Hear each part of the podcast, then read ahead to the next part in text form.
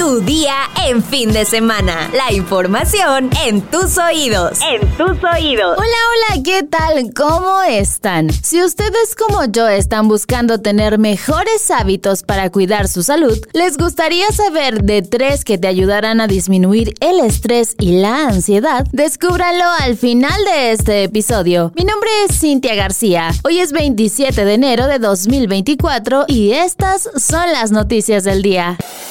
Metrópoli. En las últimas dos semanas se han registrado por lo menos una decena de protestas por escasez de agua en distintas colonias de ocho alcaldías de la Ciudad de México, siete de ellas gobernadas por la oposición y dos por Morena. La más reciente fue en la alcaldía Escapotzalco, donde realizaron bloqueos en demanda de agua potable, pues señalaron que desde el 10 de enero no han recibido el líquido. El sábado 20 de enero, habitantes de Álvaro Obregón también se manifestaron para denunciar falta de agua en sus viviendas desde hace cinco meses mientras que el domingo 21 se registraron protestas en por lo menos tres puntos de la capital, encabezadas por habitantes de las alcaldías Cuauhtémoc, Coyoacán y Tlalpan. Ese día, vecinos de la colonia San Simón Tonnáhuac bloquearon por más de una hora un tramo del eje 2 en la alcaldía Cuauhtémoc en demanda de líquido en sus viviendas, el cual les hace falta a más de 500 familias desde noviembre del año pasado. En Cuapa, Coyoacán, vecinos encabezaron otra protesta por falta de agua, mientras en la parte alta de Tlalpan, vecinos de Topilejo se dijeron molestos porque además de la falta de suministro de agua, tampoco les llegan pipas. En tanto, el lunes 22, habitantes de la colonia San Bartolo Ameyalco en Álvaro Obregón salieron a las calles para demandar agua potable, toda vez que les hacía falta desde hace 45 días. El mismo día, vecinos de las colonias Moctezuma y Ampliación 7 de Julio en la alcaldía Venustiano Carranza bloquearon la calzada General Ignacio Zaragoza al advertir que llevaban varios días sin suministro de agua potable, aunque señalaron que antes no habían tenido ese problema. Una de las protestas más grandes de los últimos días debido a la falta de agua tuvo lugar en la alcaldía Miguel Hidalgo el martes 23, en donde vecinos de la colonia Molino del Rey salieron a manifestarse por la falta de agua desde hace un mes. Estas afectaciones también las han resentido vecinos de la colonia Tacubaya, Escandón, Anzures, Argentina, entre otras. Un día después se registró otra protesta en la colonia Tlalpexco en la Gustavo Amadero. Los afectados acusaron falta de agua desde hace ocho meses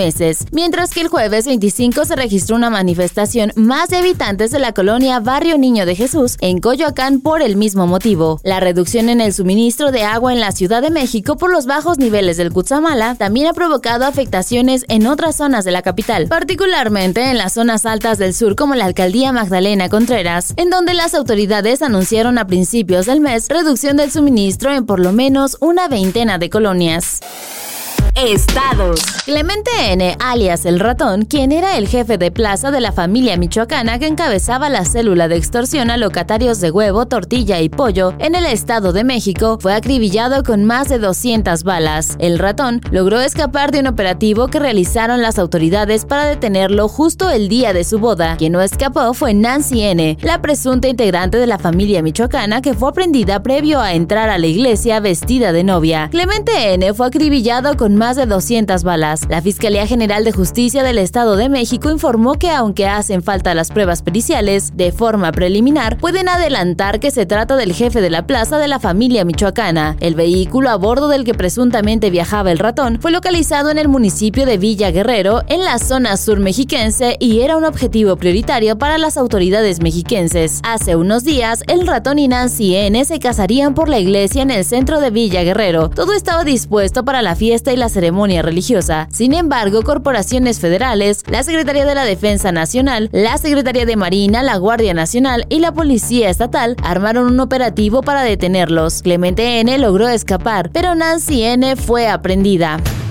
Agencias turísticas que mueven visitantes de Francia, Inglaterra, Bélgica y México hacia la selva lacandona anunciaron que dejarán de visitar el área ante el recrudecimiento de la violencia entre dos organizaciones criminales. No se puede pasar a Yaxchilán y tampoco a Bonampak. Ya están subiendo los precios. Los que están cobrando aquí en la entrada son los del cártel de Sinaloa. Expresó un guía de turistas tras ver en la entrada de la canja a hombres armados. Agregó que a fuerzas los obligaron a moverse en vehículos del del cártel, a un precio de 150 pesos por persona, aunado al pago de un guía y al pago por la entrada a la zona arqueológica, donde hace varios meses no hay presencia de personal del Instituto Nacional de Antropología e Historia. En 2019, la zona arqueológica de Palenque fue visitada por un millón de turistas, pero con la pandemia hubo la peor caída de la que se tenga memoria en varios años. Sin embargo, los prestadores de servicios tenían previsto recuperarse en el 2023, pero la violencia generada por el cártel de Sinaloa y el cártel Jalisco Nueva Generación volvió a jugar una mala pasada. A mediados de 2023, la disputa de la selva lacandona llegó hasta la mañanera, donde se supo que las dos organizaciones criminales estaban peleadas y en esta lucha se habían aliado con pueblos originarios como los choles y lacandones. Pese al conflicto, el turismo cultural nacional e internacional se adentraba a la selva para visitar Yaxchilán, pero la presencia de hombres armados en la frontera corozal asustó a los guías, aunado a que el costo para navegar los 40 minutos sobre el río Usumacinta aumentó hasta en 5 mil pesos. En diciembre de 2022, soldados fueron sometidos, desvestidos y obligados a permanecer hincados para que devolvieran 15 paquetes de cocaína que habían incautado de una aeronave que aterrizó en las inmediaciones de Bonampak. Pero en caso de que los mandos no aceptaran la exigencia, entonces quemarían vivos a los cautivos. La empresa mexicana ATC Operadores informó esta semana que han decidido que los turistas europeos y mexicanos visiten únicamente Palenque, pero no los adentrarán a la selva lacandona hacia la laguna Naa y a zonas arqueológicas de Bonampak y Yaxchilán, debido a la presencia de hombres armados en algunos tramos del trayecto. El INA, mediante un comunicado, reconoció que Yaxchilán se encuentra en una condición de inaccesibilidad, por lo que llamó situaciones de índole social. También aceptó que ellos mismos han recomendado a los turistas no acudir a la zona arqueológica por los fenómenos que están sucediendo. Pese a la situación, el instituto afirma que sus obligaciones no han sido desatendidas, pero que las realizan siempre con prudencia y en coordinación con las entidades de seguridad correspondientes. Es lamentable esta situación. Hace algunos años tuve la oportunidad de conocer Yaxchilán y me encantó el lugar. Espero pronto se pueda volver a visitar con seguridad.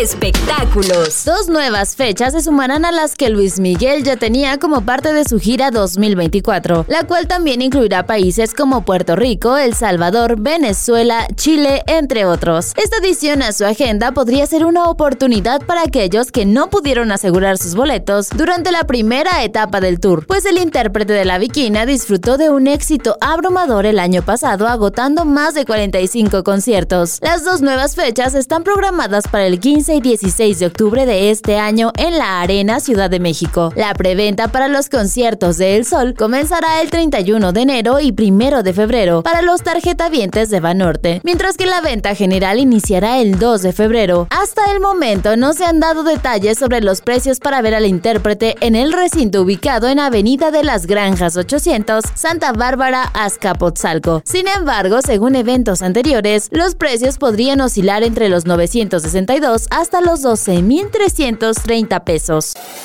Hacer un uso saludable de nuestros hábitos tecnológicos puede ayudarnos a tener un mejor control sobre nuestro cuerpo y emociones, de tal forma que nos permita disminuir algunos problemas como ansiedad y estrés para sentirnos más felices. Estos son algunos que pueden ayudarte. Toma pausas digitales. Desconectarte durante ciertos periodos evita que prolongues de forma desmedida el tiempo frente a la pantalla, pues de acuerdo con el Instituto Federal de Telecomunicaciones, el uso excesivo de las tecnologías puede provocar malos hábitos en la salud, como el sedentarismo o alteración del sueño, molestias o afectaciones físicas como cansancio visual, dolor de cabeza y molestias musculares, así como daños a la salud psicoemocional como estrés, ansiedad y depresión. Gestiona tus notificaciones, silenciar notificaciones, así como minimizar las apps que pueden distraerte es otro hábito tecnológico que deberías implementar para mantenerte concentrado y propiciar tu felicidad. No uses el celular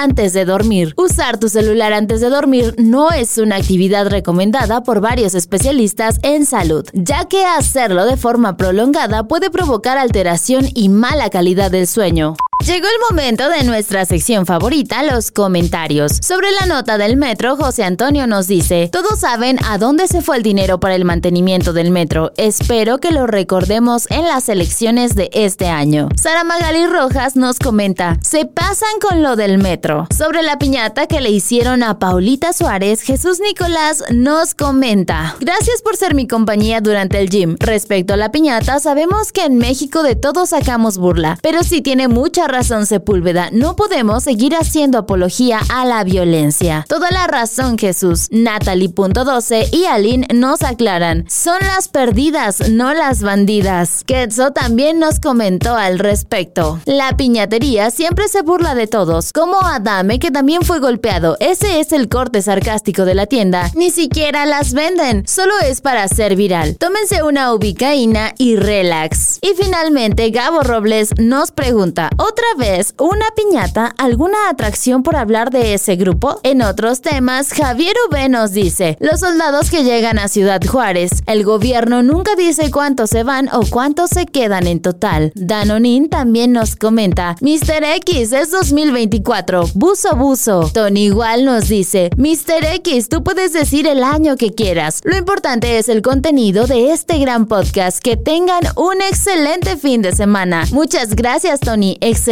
fin de semana para ti también. Karina nos dice, dijiste 2023, ya se va a terminar el mes. Creo que ya estás exagerando con eso. Me encantan sus voces al dar la noticia. Jorge L. Ayala nos comenta, tantas noticias sobre violencia, nuestro país está al borde del precipicio y todos peleando con argumentos absurdos sobre quién es mejor sin ser parte de la solución. Miriam Gómez también nos dice, señor X, en este episodio estás probando si ponemos atención o probando la paciencia de la gente. A algunos se nos bota la canica al escuchar cosas que no son. Este podcast me encanta por el sazón que le ponen. Paco Sánchez también nos dice, sigue siendo 2023. Y finalmente, PLM nos comenta, ¿qué pasó Mr. X? Ya se nos va a acabar enero y sigues en el 2023. Buzo, buzo. Gracias por el resumen y tu entusiasmo. Lindo fin de semana para ti y todo el equipo. Muchas gracias por sus comentarios. Para nosotros muy importante su opinión. Y como siempre, antes de irnos, muchas gracias a Oscar Cañas por su magnífico trabajo en la postproducción de este episodio. Ahora sí, ya estás informado, pero sigue todas las redes de El Universal para estar actualizado. Si te gusta este podcast, compártelo. Además, no te olvides de activar tus notificaciones para no perderte ningún episodio y mañana sigue informado en tu día en fin de semana con El Universal. Tu día en fin de semana. La información en tus oídos. En tus oídos.